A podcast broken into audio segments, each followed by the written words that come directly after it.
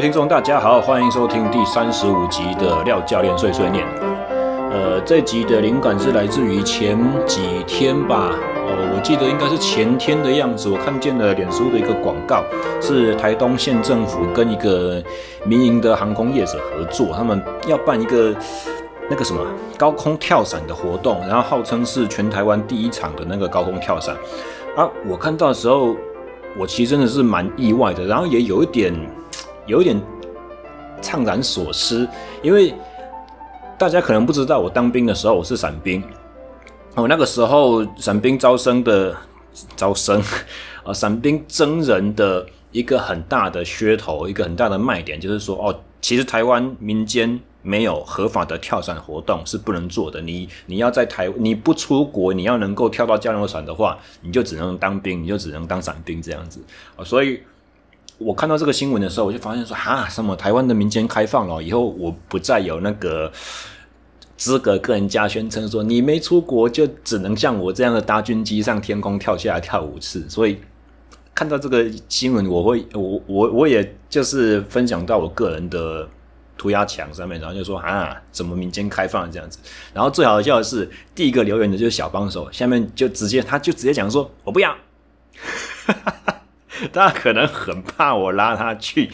说我们要一起玩，因为那个其实是呃那个活动是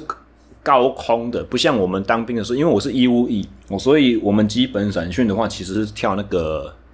我不知道这叫什么名字，忽然忘了叫定制伞嘛，英英文叫做 static line。就是你如果看什么诺曼底大空降啊，HBO 那种影集系列，那种真的是很普通的空投，你是有有一条绳子把你绑在飞机上，你然后人出飞机门之后，那条绳子就会帮你把伞包扯开，你完全自己都不需要去动，而且那个空降高度其实是空投高度是相对低的啦。那那个时候我们受伞训在屏东大武营拖了一个半月左右的时间，然后。每天都是好像练得很扎实，很然后教官要求很严格之类。但是我我其实说真的哦，只要保伞连有把你的伞包好，然后在这个前提之下，就算把你敲晕了扔出飞机，你还是可以平安走着地啦。所以就是当一个回忆吧啊，那个好像事后想起来也没什么难的，因为有时候看一些。美军的一些特种部队退役的那个呃军人，他们在讲的一些 podcast 啦，或者他们录的 YouTube 频道，就会发现说，哎，绿扁帽的训练，或者说海豹特种部队的训练，他们的空降学校其实大概两三天，最多一个礼拜，就可以把我们当初在空训中心学的那些东西全部都搞定了。所以，我们真的是基本中的基本，只是说我们也是。我我们也不像那些特种部队的兵员一样是精英中的精英，所以为了把这些全部都只是举手说好我要的这种自愿的那种义务役的，可以去练成哦，我从天上丢下来不会出差错，可能也真的需要那么久的时间啊。那。呃，然后讲到海豹部队的话，就我们就聊到另外一个我最近听到的一集 podcast，他叫做他他是主持人叫做 Andy Stump 哦，他是也是海盗海豹部特种部队退役，然后他退役之后有一段时期非常疯那个什么飞鼠装，就是大家可能看古《古古墓奇兵》第二集，他有一个就是有一幕就是从大楼上面跳下来，然后。那个穿着奇特的，就是手臂和大腿，就是中间一块莱卡布把它连在一起，然后用这个可以高速去在大楼中间穿梭啊，什么东西啊？其实这这个哦，Andy Stump 他之前在讲说，飞鼠装的科技也从刚开始真的就是薄薄的一块布，到后来变成你更高速在飞行的时候，它变成有个冲压进气，前面的进气口可以把整个。就是手和脚中间这个机翼去冲开，然后真的让你的空气动力是更好的，但这个风险也非常非常的高啦，一个时速好几百公里这样子，然后又贴地，然后去钻桥梁什么的，一个不小心你就是尸骨无存。然后而且飞鼠装跳飞鼠装的这种人，他们身上通常都只有背一个主伞。哦，不像我们那个时候当兵的时候是有主伞和副伞这样子，而且他们所背的主伞也是相当轻巧型的，就是机动性高、操纵灵活度非常高、开伞快，但是失误的呃风险也大，然后一失误之就很难救得回来这样子。那那这种东西啊，有说到这些就已经有点扯太远了啊。我我要讲的是 Andy Stumpf 他讲的一集节目哦，也就是他他访问的一个来宾是一个。以前当过 CIA 美国中情局 CIA field agent 哦，field agent 的意思就是其实就是间谍啦，哦，去在那个女生她自述就是说，我们其实也像推销员一样，只是我们的任务是在世界各国贩售、推销叛国罪。We are selling treason，他的他的那个讲法是这样，反正那 field agent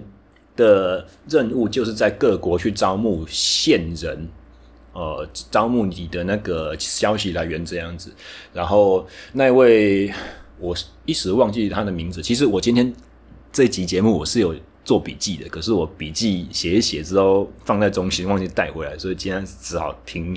记忆讲。所以那个女生的名字我记不太清楚，但她有讲，她是有写一本书，有写过一本自传，然后自传的内容基本上就是在嘲笑 CIA 自己的体系。是有点庞杂、庞杂啦，然后笨拙啦，有时候一些呃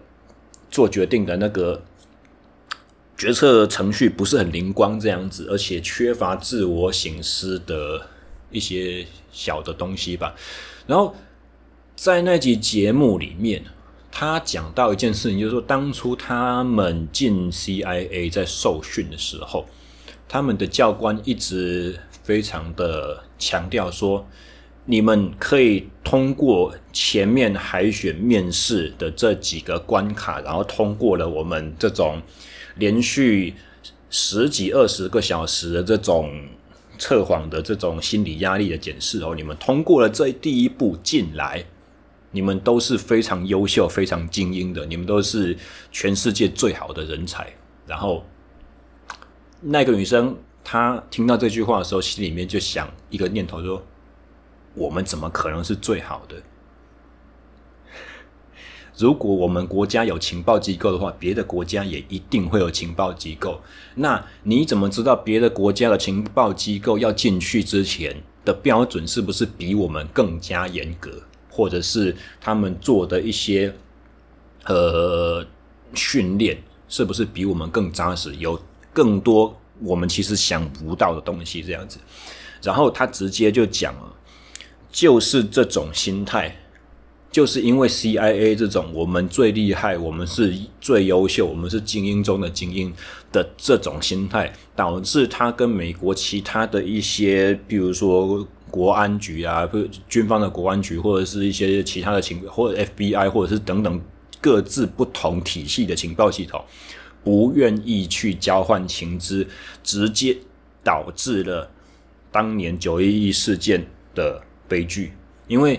其实大家应该知道了，就是说九一一恐怖攻击事件，纽约那双子星的大楼倒塌这件事情，其实在事发之前，美国有很多的情报机构都有零零星星的得到了一些消息，但是因为彼此之间横向整合不够，就是有点像 CIA 这样子，就我的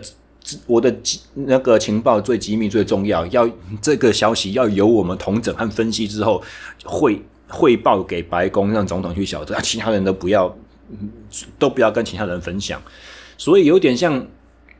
他说有点像情情报的分析，就是有点像拼图一样。我拿到了一片，你拿到了一片，然后大家都各自认为这个一片片片段段的东西很重要，啊，就那个叫什么敝帚自珍，抱在怀里面不跟别人分享。结果你就因为没有跟其他人分享，没有看到我看不到的那些东西，然后他也看不到我有他没有的这些东西，就拼凑不出全面，以至于行动蛮横，太晚去反应，就阻止不了这件悲剧这样子。那这个故事讲到这边，跟我在教练业的工作，其实和我和我的一个。从小的一个养成啊，我觉得其实有非常起了一个非常大的共鸣。简单来讲，简单的自述一下好了。我国中、高中小学、国中、高中成绩都是非常的好。那我国中读的是台中市升学目标导向的居仁国中。然后居仁以前是日据时代叫做市一中啊，日据时代和那个更更早期的哈，在初中初中的那个年代还不是国民教育的时候，它叫做市一中，台中市立第一初等中学。那我高中是读台中一中，所以。这两所都是号称是中部最顶尖的学校，这样子。但是两所学校的校风是截然不同的。我以前在念居人的时候，我们天天就是被训导处啦、被教务处啦、被我们的师长呃强调说，你们要非常认真，你们要非常的用功，你们要非常上进。那现在去回想起来，那个时候在我们这个年纪啦，我是七十六年次的。七十六年次出生的人，其实那个时候国中已经没有发禁了，但是去居人还是全部都理大光头，男生的头发不能够超过一指幅这样子，所以所以其实还是相当的封闭、相当保守，而且很高度的军事化。高度军事化的意思，我我的意思就是说，呃，每个礼拜早上一到五，我们都会有周会，呃，我们都会有朝会啊，呃。嗯，一个礼拜会全校所有班级下去集合下去操场，呃，集体训话。那其他不用集体下去的时候呢，升旗和降旗，我们是在班级前面的走廊。那每周的周会呢，我们也要集合，然后进到大礼堂这样子。我整个都是。事后想起来觉得很不可思议。那当时的学校他的态度就是说：“好啊，你家长说教育部已经明定，我现在已经不可有法禁了。可是我们不是禁你，我们只是规范你。”他用的讲法是这样子，而且甚至还有更当时的训导处的意见是说：“你们如果不想要被这样子的规范约束的话，没关系，你可以不用来读居人。”偶然，因为当时虽然是已经是国民义务教育，但是很多很多好的学生，居的居仁有数理资优班嘛，然后当时我有去考，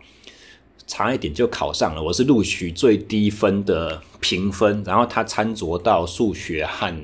哪一个科目啊？呃，我数学刚好考的比较低分，就没有上。哦，那很多很多像我一样的人呢，原本户籍不是在居仁那边的，就。使用迁户籍的方式迁到亲戚家，啊，就变成说那个就是我的学区，我就可以去那边就读。所以整个台中市有非常非常就是读书很认真、很努力、成绩也很好的学生，就集中在那个地方。所以居仁国中当时他们的态度也是有点像啊，反正好学生想进来我们的这边一大堆，你不想来的话，你就你就迁户籍迁走嘛，你就不要跟我们争这些。呃，有点臭屁啊，但是。说真的，我不知道为什么我很喜欢那样子的氛围。也许是因为跟我们班上的同学就是相处的学业上的良性竞争还不错吧，情感感情都还还算蛮好的。那那个时候国中基测分数也是要很高才有办法上到台中一中，就是我们中部的高中的第一志愿了。刚刚讲到这两所学校的学风很不一样。上到台中一中之后，我们的学校经常就是时时刻刻在强调说，你是你们全部都是最优秀的，你们将来一定会很有很有出息。我们学校每年那个台大、清大、交大这些哦，或医科的啦、电机的啦，多到数不胜数这样子，所以等于，唉，我觉得这种。这种态度让我当时会觉得很没有办法接受，有点好像说我们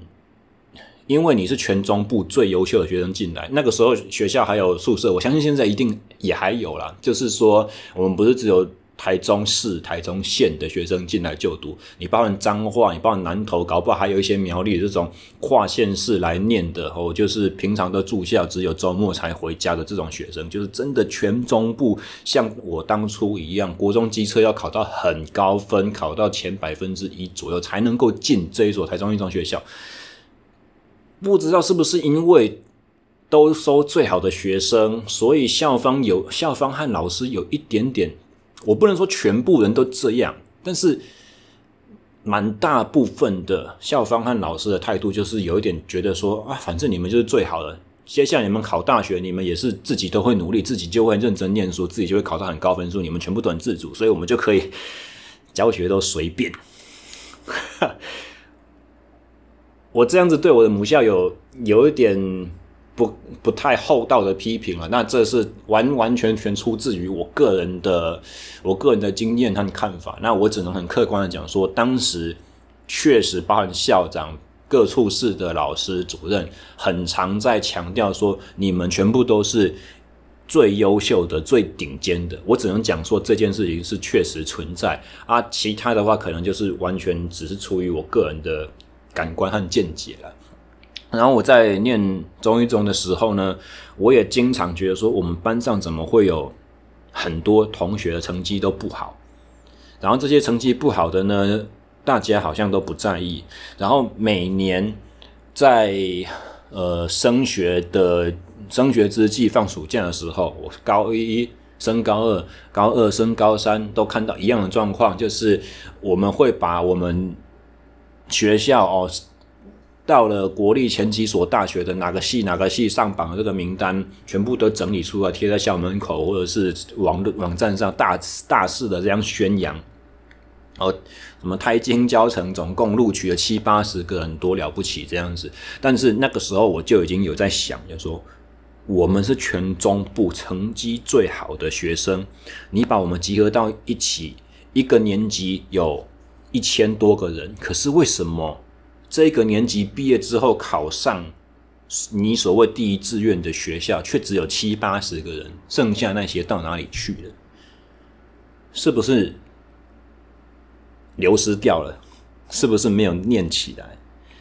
是不是其实你的我们功利一点讲，就是说你的绩效不太好啊？只是说。绩效再怎么不好，我们学校的拿出来七八十个人，这个成绩单还是傲视群雄，傲视所有中部的任何学校能够做出来成绩，所以大家就依旧沾沾自喜，依旧觉得说这样就很好，这样就很够了，我们赢了。哎，那我觉得这种心态呢，在日后进了业界。有时候，包含我在自己在追求一些知识的过程，或者是我看到了一些我的同才，我经常也会用这样子的，姑且说我的心态是比较保守吧，或者是可能比较缺乏自信，比较自我贬低。我总是会先假设自己还不够好，先假设自己懂得还不多，先假定我能够带给我学生的价值。呃，没有我所收的教练课程价格这么的实在，至少是刚开始那一两年，刚开始我第一份工作的时候，我会这么觉得。那我相信，我我一直到现在还非常深信，这是一件好事。因为你觉得自己不足，因为你假设自己做的不到位，所以你才会不断的想办法去精进自己。啊，其实这个也是符合科学求知的精神，就是我我写的那个《减法训练》这本书，在应该是第一章就已经讲到，就是科学的基本概念，就是我想要知道一件事情是对的。可是，在研究这个事情的时候呢，我就要先假设这个是错的。我先假设我想要相信这个事实其实是错的，然后我透过这种我想要证明它为错误的眼光，鸡蛋里面挑骨头，想方设法去考验我的这个 idea。那如果这个 idea 经过了很多很多次各种角度的考验，都考不倒它的时候呢，就越来越有可能去让我们有时。够多的把握去认定说，哎，这个假设可能为真，它只是可能为真的那种可能性更高了一点哦。哪一天真的出现了一个新的反例，它依然会被推推翻，会被突破。所以这个是一个呃科学的流程这样子。那讲到这里，又可以回来讲到说我我刚刚吹嘘了我国国中高中成绩多好多多好。各位听众，如果听我节目够久，应该也知道我大学成绩很烂，我大学念得非常非常的糟糕。我必须诚实的讲，我大学念的是清华大学的电机系，很不容易考进去。那个时候你要学测要满积分是七十五积分嘛，清大的电机要七十四积分才有办法笃定上榜。我记得那个时候我们。全年级两个班七十三积分的，好像只有两到三个而已哦。那申请入学的七十七十三积分，所以依然呃，我在高中毕业之后，我的成绩还是很好。但是到了大学之后，我就念得一塌糊涂。那最后我的大学也没有毕业，我是被双二一退学的。我我要老实讲，清大电机系虽然很难考进去，可是真的要混毕业。没有那么的难度，没有那么的那么的高，所以我能够念到被双二一，真的是，唉，相当的丢脸。然后为什么我当年呃，我是用同等学历去考国体大研究所的？那我当我念研究所的原因，是因为我想要当教练，我觉得我没有一个。扎实的学识基础，就自己出来招摇撞骗，这是不应该的。那我也非常，我到现在为止也非常，呃，怎么讲？非常的庆幸我当初做了这个选择，因为进了体大研究所之后，我才发觉我的收获在在训练的知识这方面的收获，比我想象中还要来得更多。但是我为什么？之所以硕士毕业就直接出来就业了呢？哦，那跟我觉得我的大学工程的基本学科学得不够扎实有相当大的关系。我觉得，因为我大学没有念好哦，所以当我的一些什么工程数学啦。呃，线性代数啦、几率啊，或者是我们电机系应该要有的一些基本素养，写程式这种东西，这都是我在念研究所的时候，我是生物力学组的。那生物力学的研究很重要的基础，就是必须要用电脑数值化的模拟去进行计算和推估。那如果我电机系没有念完，然后我不要说 C 语言了啦，我基本上连个 Python 和 MATLAB 我都写不出来，我的论文的数据处理我是用 Excel 去跑的哦。然后你看生物力学的那种三 D 的那种资料量，然后取样频率又每秒二两百五十个资料点这么多，两百五十赫兹这种，然后你一个动作就是收一两分钟这么长，全身上下贴了三四十颗光球，然后每一个光球都会有 X Y Z 三轴的这种数据。所以那个数字量非常非常的庞大，我记得那个时候用 Excel 跑很好笑，我每做一次计算大概就要等三到五分钟以上，电脑就会，你先按 Enter 下去之后，就会看见它在一要动还不动，要动还不动，然后就会很害怕，然后去跑跑跑去旁边做个事情，然后回来再看它有没有有没有死档，有没有宕机这种程度，甚至是书要资料量大到我曾经发生过，就是很。灵异的闹鬼事件，那个就就是你数据明明就应该是长这样，可是它忽然就变成一百八十度大转向。譬如说，应该要很高的数值，忽然就变成零，或者是很大的负值，这种详细情形我已经忘记了。那已经是在 Defense Final Defense 的最后一两个礼拜之内的火烧屁股，迫在眉睫哦。那就在那个惊险的当下，我。依稀的回想起我在念电机系很难得，第一个学期就修过没有被当掉的、没有重修的一个科目，叫做计算机概论。我记得计算机概论里面有讲到一个，就是说，当你电脑记忆体不够，然后你数值太大的时候，它会有一个叫做异位，呃，异就是满出来那个异，然后位就是那个位元的位。呃，当你发发生异位的时候，你的数字就会变成很大很大的数字，忽然变成好像是。零或者是负数，然后那个是因为呃一些零和一电脑零和一数值呈现这这个关系啊，那我就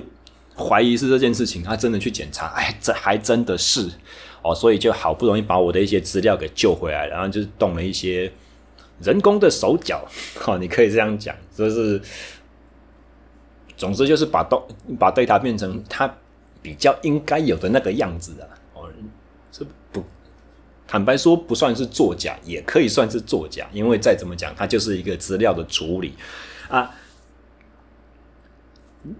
啰啰嗦嗦讲那么多，我的意思就是说，你看我的工程基础，其实我觉得是相当薄弱的。那如果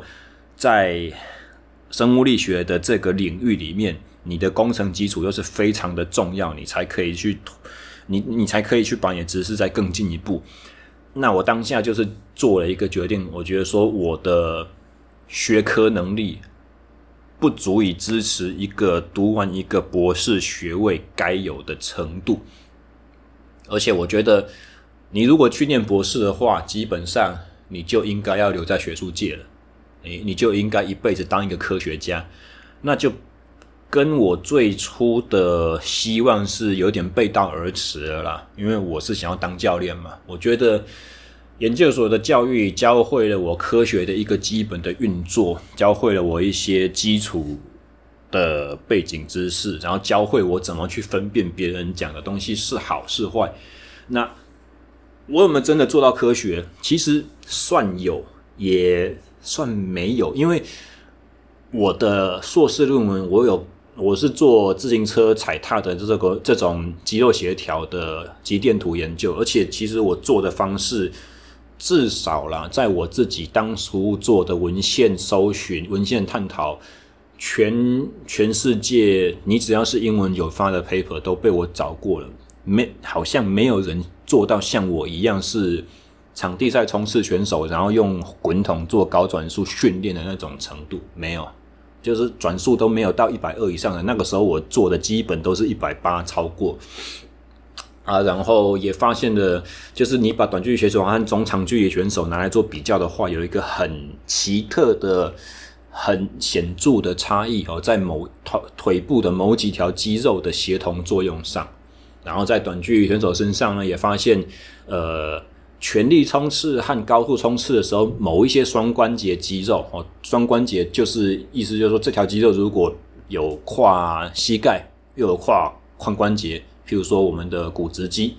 或者是我的 hamstring 肌群，或者是我的缝匠肌，或者是我的那个叫扩扩筋膜张肌，扩筋膜张肌也算哦，因为它是透过 IT band 往下也是跨的膝关节，然后连接到髌骨嘛，对不对？哦，那个时候我发觉这几条双关节肌肉它有一个很奇特的活化现象，没有人写过。那这是一个崭新的发现，对不对？可是写完这篇论文之后，我也毕业了。而、我们实验室也没有自由车专长的学弟妹，所以我开启了一个新鲜的探讨，就是很新奇的发现，我还蛮有自信，以前没有人发现过的东西，但我没有办法接手做下去，所以我也没有办法很明确的说，我看见这个奇怪东西它到底是什么，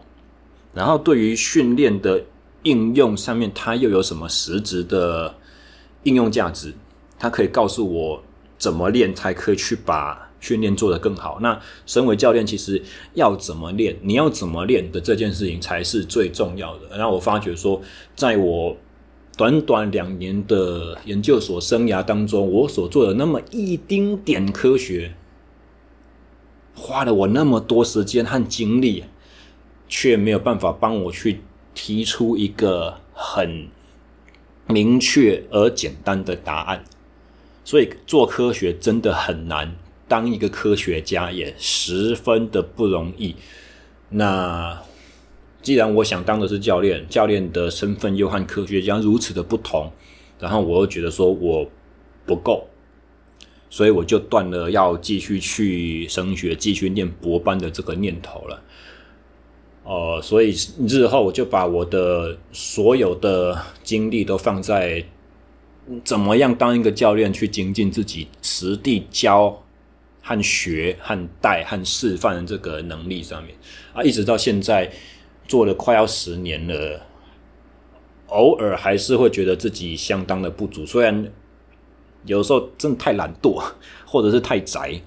很懒得去看别人在做什么。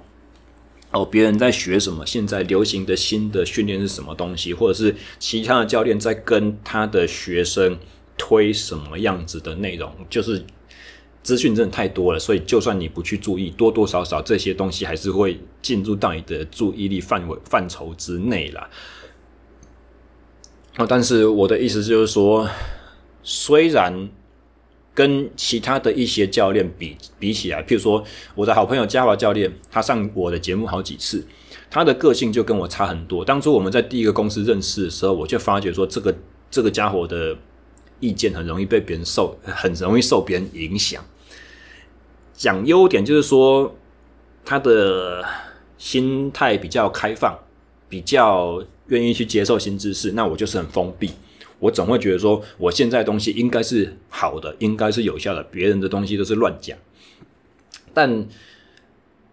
好处好处是这样子，那坏处的话，可能就是说，持太过开放想法的人呢，他就很容易变成说，我今天听到这个好，我就相信他好。我我明天听到那个人的行销的话术讲得很好，我就会开始相信那个方法很好。那早些早些年，我对嘉华的印象就是说，他就是有点像这样子，你你谁说哪个好，你就他就会去听；谁下次谁说哪个好，他就会去听。啊，其实有时候这些东西是彼此会冲突的。然后相信大家听过他跟我在节目上面讲，就是说早早年我们常常在会在这边辩论嘛，起争执，就是他出去外面上了一些研习课回来说，哎，哪个讲师讲怎么样，我就跟他说，你这个都不对。后来嘉华也训练了同一所国体大的教练研究所。他他在念研究所的过程中，我就发现他的优势变得更更高明了。他会了这些分辨的方法，而他当初听哪个好，哪个就去信的这种态度。反而变成了经经过了正式的科学的教育之后，它变成更加的谨慎，就叫做如果用英文来讲的话，应该叫做一个叫做 impressionable，就是可以被改变的，可以被影响的。然后慢慢的在跟这样子的人相处过程中，我的看法也变得，我我所说的不是对于科学知识的看法，我或者学术圈的一些论文这种纸上知识的。接受度，而不是我。我的意思是说，我对其他教练同业、其他的学派，哦，某些人在做了什么事情，以前觉得都是乱练，都是不对的。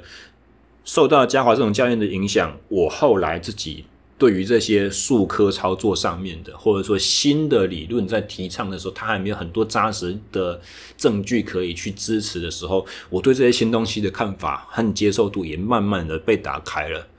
那当然也是因为。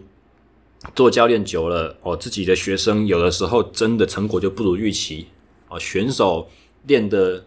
进步状况就没有这么好，哦，甚至是因为客户不满意，曾经被人家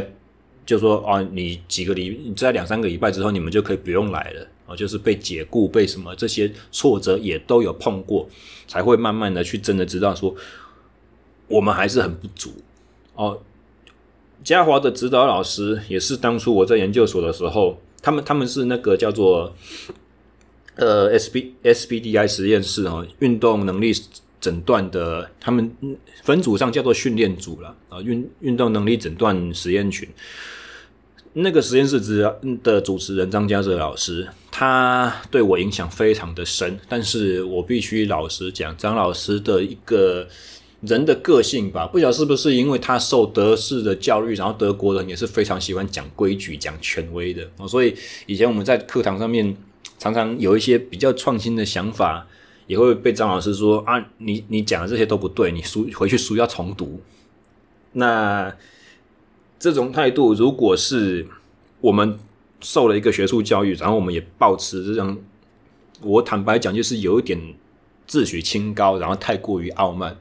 出来以后，如果你都一样，对于其他人都说啊，你这个不对，你这个不好，你这没有用，哎，你这没证据，你这个没有研究支持。如果是抱着这种心态的话，其实也很像我们今天节目的主题，就是我一开始所说的，你认为自己是精英中的精英，你认为自己是最好的，别人都是次我一等的，那其实这个是怎样？这个是限制了你自己的成长了。啊，限制了你自己应该要把事情做更好的这个能力。因为你觉得自己已经可以不用再进步了，那其实这件事情才是真正的百分之百的反科学。为什么？因为像我刚才刚才所说的，也是爱因斯坦的名言啊，传说中爱因斯坦的名言，我不知道是不是他真的讲过这句话。他说：“全世界所有的证据都没办法证明我是对的，但你只要提出一个反证，你只要提出一个反例，就可以证明我是错的。这个才是我我们在讲科学的那个精神。真理，我们相信真理存在。”但是我们也相信真理没有办，永远没有办法被你去获得，被你找到，被你证明，而只是说透过不断不断努力不懈的研究和辩证，我们可以无穷尽的去趋近真理。哦，这个，呃，这个科学精神和信仰，我在第一季的训练漫谈里面其实就有讲到过了，所以。拉里拉扎讲了那么一大圈回来，我觉得今天这集节目我想要去传达的一个概念是什么？不好意思啊，大家，如果你是你不是教练的话，你可能听到这里会觉得说，这一集怎么没有一些新的知识传达给我？我我是运动爱好者，可是我来听知识，我却听你在那边讲一些我细塞。但是我相信。我的这个想法和这一些心得，对于想要当教练或者你已经是教练的人来讲，会有非常重要的意义。就是你必须永远假设自己是有一些不足的，就又要回到我我刚写完的这本书，我在结语里面我讲到说。我这本书的内容，虽然它我花了很多的心血，它是我将近十年教学经验的一个整理和分享，但是我我有非常大的把握，知道我这本书里面东西一定不是最正确的，而且我也百分之百相信，在若干年以后，未来的两三年之后，我一定一定会回过头来对书里面的内容做出一些补充或。修改或甚至更正，呃，这个才是所谓的科学精神，这个才是真正我们去追求把自己更好的一个步骤。我一样是第一季的节目内容，我讲过一集，我从来不讲科学化训练，这个也是张家泽老师给我的一个自身的影响。虽然我知道。科学化这三个字很好行销，很好卖，号召力非常的高。我渐渐的也开始有一点妥协了。哦，后面有人开始讲说：“哎，廖教练的是科学化训练。”我也不再去跟他去辩驳什么。但私心，我还是非常的不认同这个讲法。训练就是有一个科学。的思考逻辑在背后支撑，所以训练这件事情本来就符合科学精神。所以，如果你在讲训练的时候，你还要讲科学化这三个字摆在前头，那就叫做脱裤子放屁，那就在代表说，哎，要怎么讲？如果你觉得光做训练不够，一定要挂科学化这三个字才够专业的话，那就代表你原你你你对于训练这档次的了解根本就不够深。然后还有另外一个就是，我们只是受过了科学训练，我们只是有一些科学素养。哦，这个是我认为作为一个教练应该要有的基本。但是我们不是科学家，教练可以同时也是科学家，我没有否认这件事情。不过像我前面所讲的一样，你你科学家其实真的很不好当啦，相对的教练也非常非常的不好当，这两个都不是容易做得好的事情。我一直到现在为止，我我还。是不认为我是一个够称职、够好的教练哦。所有的一切都必须要从你的成果来看。那我目前带的成果，我依然觉得还不够好。这不是我能够讲 podcast 讲九十多集、一百集，我出了一本书就怎么样了不起？没有，这是一切都是要以成果论。我非常的坚信，尤其是当我们在讲别人坏话的时候，我们在批评别人说你看他带出来的都怎样怎样的时候，我会回头来看自己，我我自己现在做的又是什么？我带出来的成果又漂亮到哪里去？我我我对这一个好学呃学学生的好成绩真正起到的影响和作用是带的是是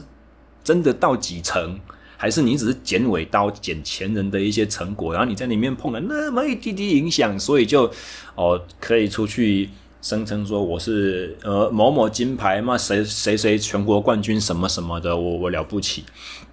我觉得不是这样子，教练真的不好当，然后。科学家也非常非常的不好当啊！这两者的任务其实是有明确的差别存在的，所以大家都一样。我觉得就是要不要被一些外在的声音去迷惑，不要太轻易相信你真的很好，永远都。保持着一个先前提假设，就是你要假设自己还不够好。只要你这个假设不会带来的副作用是心虚，让你害怕接受新的挑战，让你裹足不前，让你在该下一个重要关键决策的时候自我怀疑，呃，自我质疑，然后就是呃三七二十一拿不定主意。只要你的假设不会带来这些负面的影响，我相信就是好的。这个不叫做缺乏自信，这个叫做呃，你勇于承认自己目前依然不足。我觉得应该是最后节目的注脚是到这里吧。哦，那一样，这集可能是对于。教练从业人员比较，嗯，比较有价值的呃呃一个节目吧，呃，也是我很临时这个礼拜呃收听 podcast 或者是整理一下我我书写完的一个心得啦。那下个礼拜礼拜二我就会我们就会正式的去发布呃这本新书减法训练的预购资讯，所以。欢迎大家随时的锁定我的脸书和 IG 的这个这个动态。那一样哈，如果你认为有朋友可以从这集节目去得到去得到好的收获的话，欢迎把我的频道 SSE 训练漫谈，或者是这档节目叫做廖教练碎碎念，去推荐给他们啊。如果你听了这一集节目觉得有一点刺耳不爽的话，拜托。不要批评的太用力哦，因为我刚开始也说了，这个全部就就是包含我对我的国高中的母校的这些意见，全部都是属于我个人看法的抒发，不代表不代表这些是事实，也不代表呃我这么渺小的个人可以对于。不管是学校也好，不管是我最尊敬的老师也好，或者是我的一些教练同业的这个同才也好，我这么小不拉几的意见，应该不会对你们产生什么了不起的重伤吧？好。那今天节目就到这边了，我们下个礼拜，其实下个礼拜节目已经录好了，昨天的昨天预录的。那先预告一下，下个礼拜访问的对象是一位在国内自行车界非常资深的媒体人张寿生大哥。那下周呃相当精彩，敬请期待。我们就下礼拜再见喽，大家拜拜。